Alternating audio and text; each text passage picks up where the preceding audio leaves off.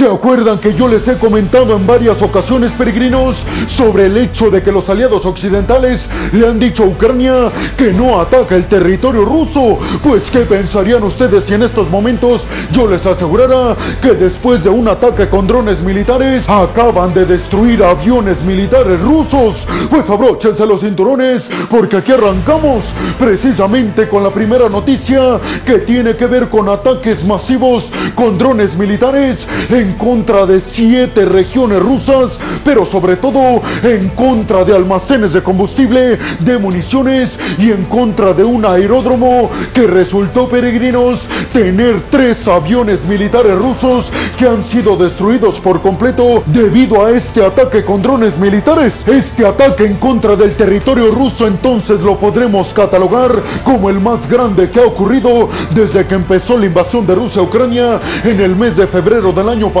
Funcionarios rusos especificaron que los ataques masivos con drones militares fueron dirigidos en contra de las regiones rusas de Moscú, de Peskov, de Kaluga, de Briansk, de Orlov y de Ryazan. Y como se los mencioné al principio de este video, el principal objetivo era dañar almacenes de combustible, almacenes de municiones del ejército ruso, pero además dañar al aeródromo ruso que está en la región de Peskov.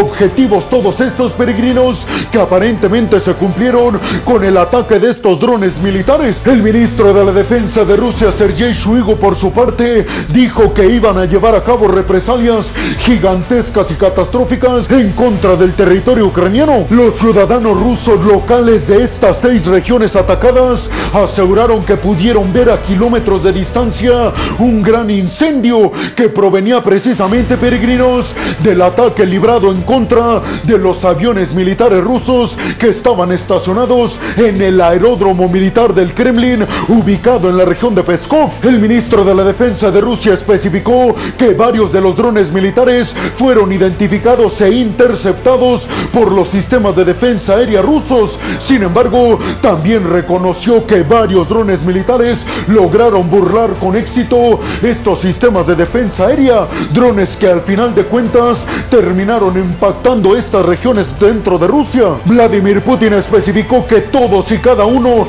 de los altos mandos militares del Kremlin estaban trabajando a marchas forzadas para identificar desde dónde se habían lanzado estos drones militares que hasta estos momentos han sido identificados como drones militares IL-76. Zelensky aseguró que los ataques en contra de Rusia y la guerra al territorio ruso estaba llegando con mucho más fuerza y muchas más veces de lo que habrían imaginado en el Kremlin. Reconoció Zelensky que le da muchísimo gusto que la guerra esté regresando al lugar donde comenzó, que es en el territorio ruso. Sin embargo, peregrinos, para sorpresa de todos, las autoridades oficiales en Ucrania no se han atribuido este ataque. Se está hablando de que un grupo pro-ucraniano que está operando dentro de Rusia fue quien lanzó estos drones militares en contra de estas regiones rusas. Repito, que dañó almacenes de municiones de combustible y el aeródromo en la región de Peskov, dejando en total daños catastróficos para el Kremlin y para el ejército ruso con los tres aviones que fueron destruidos. ¿Ustedes qué piensan, peregrinos? ¿Creen realmente que sea verdad que un montón de drones militares acabaron con municiones y con combustible del ejército ruso, además de que acabaron con tres aviones militares pertenecientes también al ejército del Kremlin? Y sobre todo les preguntaría, ¿ustedes creen que esto fue perpetuado por parte de un grupo militar pro-ucraniano que opera en Rusia? ¿O creen que fueron las autoridades ucranianas encabezadas por Volodymyr Zelensky? Déjenme su opinión en la zona de los comentarios. Bienvenidos a un nuevo video de geopolítica en el cual, como ustedes ya saben, les voy a platicar lo más importante que ha acontecido a niveles diplomáticos y geopolíticos alrededor de todo el mundo. Y vámonos rápidamente con la segunda noticia de este video que tiene que ver, peregrinos, con el territorio africano de Gabón. Y es que autoridades militares acaban de perpetuar otro golpe de estado más en el continente africano, específicamente en Gabón, un país sumamente rico en cuanto a la producción de petróleo. Las autoridades militares perpetuaron este golpe de Estado y además culminaron con el arresto y con la puesta en prisión del presidente en turno, Ali Bongo, en Gabón. Hay que tener en cuenta el contexto en el que se dio este golpe de Estado, peregrinos, ya que fue perpetuado justo minutos después de que se dieran a conocer los resultados de las elecciones en Gabón, elecciones que ganó precisamente el presidente Ali Bongo en Gabón. Sin embargo, las autoridades golpistas militares en Gabón especifican que estas elecciones estuvieron arregladas y que no iban a respetar el resultado de estas elecciones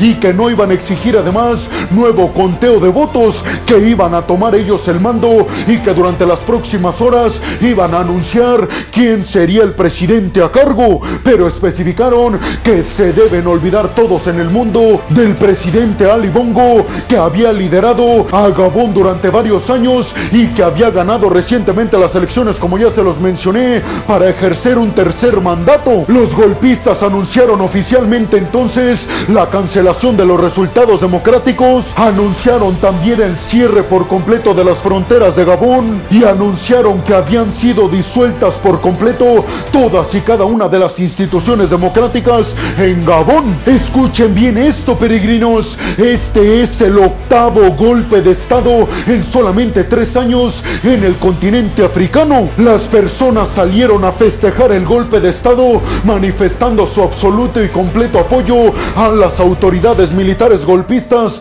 en Gabón. Esto mientras Occidente, mientras la CDAO, la Organización de los Países de África Occidental y también la Unión Africana condenan el nuevo golpe de Estado en África. Los ciudadanos y los militares argumentan que este golpe de Estado por supuesto que es válido, ya que las autoridades que habían estado en el poder durante muchos años en Gabón no habían distribuido correctamente la riqueza en el país, sobre todo la riqueza que se genera por las ganancias en las exportaciones del petróleo, que les recuerdo como ya se los dije anteriormente, Gabón es rico en petróleo y es un país que exporta mucho petróleo a todo el mundo. La CDAO y la Unión Africana aseguraron que estaban trabajando y coordinándose para ver qué acciones iban a tomar en contra de Gabón. ¿Ustedes qué piensan, peregrinos? Lo que sí es seguro es que vamos a estar hablando próximamente y cada día más sobre golpes de Estado en el territorio africano. Parece ser, peregrinos,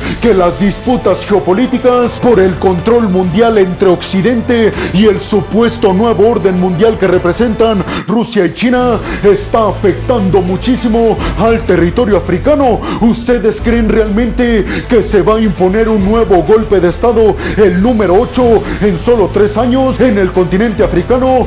¿Ustedes creen que la CDAO y la Unión Africana entrarán militarmente para disolver el golpe de Estado y sobre todo creen que este será el último o estaremos viendo más y más golpes de Estado al ver que no hay una respuesta concreta militarmente hablando en contra de aquellos que perpetúan golpes de Estado desde Burkina Faso, Mali, Níger, Sudán y ahora también Gabón. Déjenme su opinión en la zona de los comentarios. Y vámonos rápidamente con la tercera noticia de este video que tiene que ver con que el Kremlin acaba de aceptar la posibilidad que existe de que el avión en el que viajaba Yevgeny Prigozhin desde Moscú hacia San Petersburgo no haya sido derribado por accidente, sino que haya sido un acto con toda la intención de acabar con la vida del ex líder del grupo Wagner. El Kremlin aseguró a través del portavoz Dmitry Peskov que sí hay muchísimas posibilidades de que haya sido derribado este avión con el objetivo precisamente de acabar con Prigozhin, pero Peskov al mismo tiempo pidió que no se adelantaran a sacar conclusiones y que se aguardara a los resultados concluyentes de las investigaciones. Les recuerdo, peregrinos, que los testigos ahí, cuando vieron caer el avión de Prigozhin, dijeron que antes de la caída del avión escucharon un fuerte impacto, lo que se dice pudo haber sido una bomba o el impacto al avión por parte de un misil tierra-aire. La pregunta sería quién fue quien ordenó que se derribara este avión. Sin embargo, peregrinos, escuchen bien esto que les voy a mencionar. Rusia ha dicho que no van a llevar a cabo esta investigación bajo las normas internacionales y que por ende no se darían a conocer realmente las razones por las cuales fue derribado el avión de Prigozhin. Únicamente estas investigaciones y la conclusión de estas las van a saber únicamente en el Kremlin, no las van a dar a conocer en todo el mundo. Por eso muchos están asegurando el que Rusia esté haciendo esto. Lo único que evidencia es que el Kremlin sí tuvo algo que ver en el derribamiento, posiblemente con un misil del avión en el que viajaba Prigozhin desde Moscú hacia San Petersburgo. ¿Ustedes qué piensan, peregrinos? ¿Creen que Rusia al no decir la conclusión de las investigaciones a todo el mundo está de alguna forma aceptando que ellos fueron quienes perpetuaron la baja de Prigozhin? Déjenme su opinión en la zona de los comentarios. Y vámonos rápidamente con la cuarta noticia de este video que tiene que ver con que desde Ucrania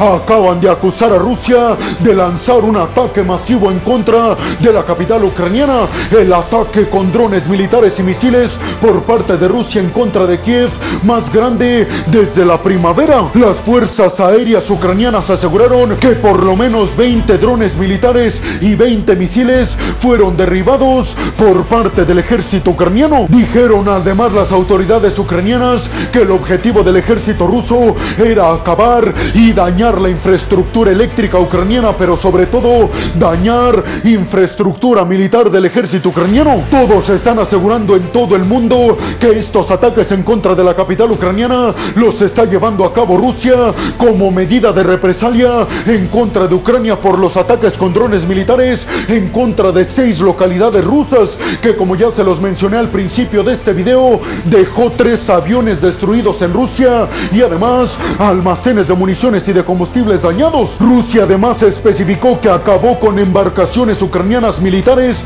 en el Mar Negro y además aseguraron desde el Kremlin que en estas embarcaciones iban alrededor de 50 militares ucranianos que obviamente perdieron la vida. Ucrania comunicó que al menos dos personas perdieron la vida después de estos ataques masivos por parte de Rusia y después de que hayan caído escombros militares sobre estas personas. Zelensky especificó que el principal objetivo de Rusia, que era dañar la infraestructura eléctrica y dañar también la infraestructura militar ucraniana en Kiev, no fueron cumplidos y dijo, nosotros sí cumplimos nuestros objetivos en el territorio ruso y ellos no en nuestra capital Kiev. ¿Ustedes qué piensan, peregrinos? ¿Creen que todo este ataque haya sido una medida de respuesta por parte de Putin en contra de Ucrania por los ataques a seis regiones rusas con drones militares? Y sobre todo me gustaría preguntarles, ¿ustedes quién creen que dice la verdad sobre supuestos ataques en contra del otro, Rusia o Ucrania?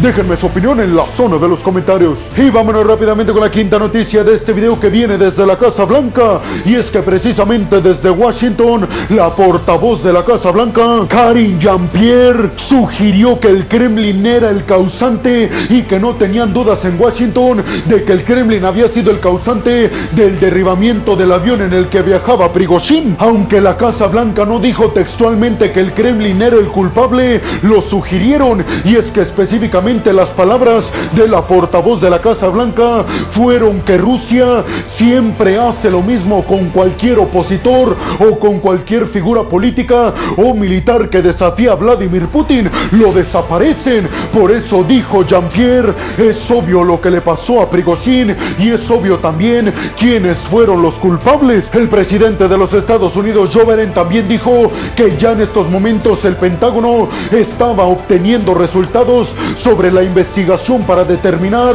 quién fue quien perpetuó el ataque en contra del avión en el que viajaba Prigozhin. Pero también Joe Biden ha dejado claro que no hay dudas de que fue Vladimir Putin y el Kremlin. ¿Ustedes qué piensan, peregrinos? ¿Creen que Estados Unidos se está metiendo en problemas internos de Rusia, como asegura Vladimir Putin? ¿O creen que hacen bien desde Washington investigando por su cuenta para que se conozca la verdad, dado que Rusia dijo que no iba a dar a conocer los resultados finales de la investigación sobre la muerte de Prigozhin? Déjenme su opinión en la zona de los comentarios. Y vámonos rápidamente con la sexta y última noticia de este video que tiene que ver con que supuestamente autoridades militares surcoreanas y japonesas, Corea del Norte lanzó un nuevo misil balístico en contra del mar de Japón. Esto como advertencia en contra de los ejercicios militares que en estos momentos han arrancado en toda esta región por parte de Corea del Sur, Japón y Estados Unidos. Les recuerdo, peregrinos, que los misiles balísticos